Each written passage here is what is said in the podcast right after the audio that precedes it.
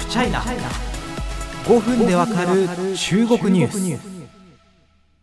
中国経済のお話やっていきましょう。良くない数字が出てきたというお話をやるよという感じなんですけども。あの中国のですね国家統計局によりますと今年4月都市部の16歳から24歳の失業率が過去最高水準の18.2%を記録したということです。都市部全体の失業率では6.1%をなのでこれを大幅に上回ったということで一部報道によりますと2018年以降では最も高高い数字になっているということです。失業が高まっていけば当然それは社会不安につながりかねません。共産党としてはどのような手を打っていくのか正直まだまだ見えにくい部分がありそうです。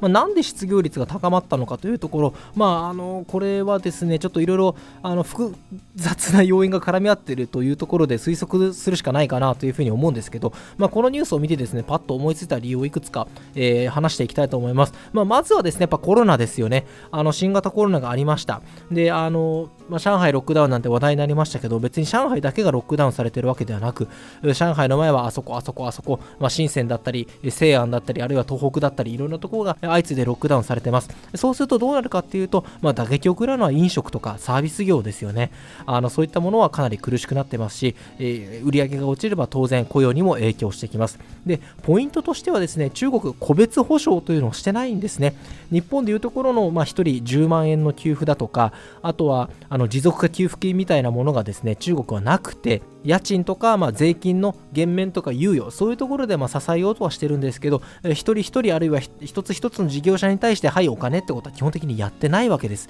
えだからこうするとやっぱ苦しいわけですよね。で、これ中国どうすんだろうと思って、この前あの CCTV、中国の国営放送を見てたらですね、あのなんか専門家みたいのが出てきてですね、こう言うんですね。政府の補助に頼ろうとするなと。自分でオンラインデリバリーに対応するとか DX して乗り切れみたいなことを言っててですね、えっと、あのそれって専門家の言うことなん？みたいな感じで あの普通に疑問を持ったんですけど、まあ、簡単に言うと中国はこれからもあの政府が財政出動して個別に保障するということは、まあ、やっぱり中国という国の規模からしても難しいのかなというところです。さらに大手 IT などへの規制も効いてると思います。あの中国の IT 企業ですね、今どんどんどんどん人を減らしてるんですね。あの動画サイトで有名なビリビリとかはですね、あのリストラのことを卒業とかいうふうに故障して、おい、それはあまりに問題を美化しすぎじゃないかということで話題にもなってます。従業員数の多いメガ IT が人を取るどころか、まあ、人をどんどんどんどん切るという流れが連鎖してて、雇用の吸収力というものが大きく減ってます。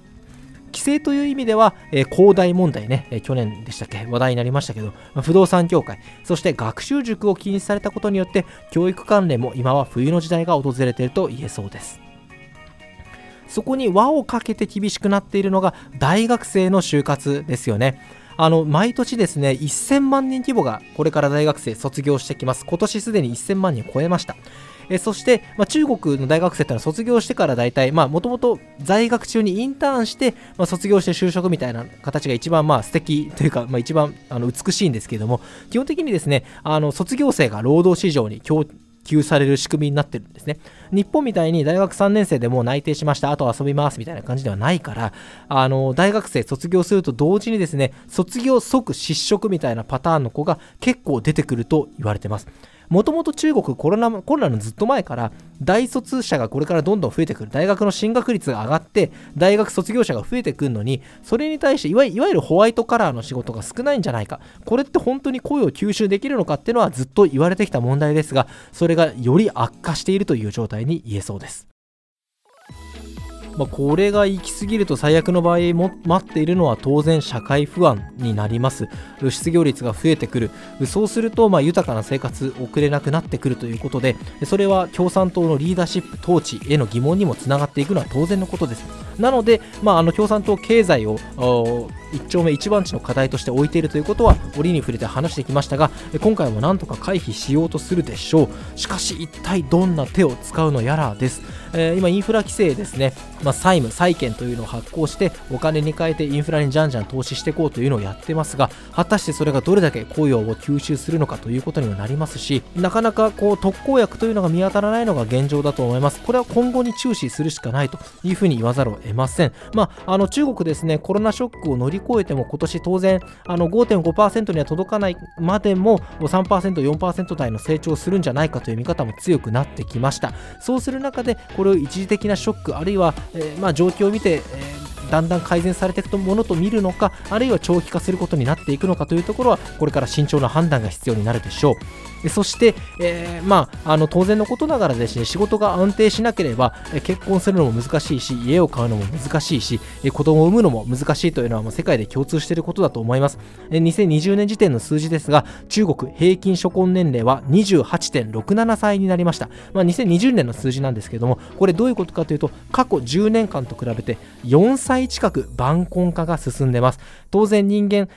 まあ、そういうあの年齢的なものがありますのであの結婚が遅くなると子供もだんだんだんだん産みにくくなってくるというのがありますしこれは少子高齢化に直結します。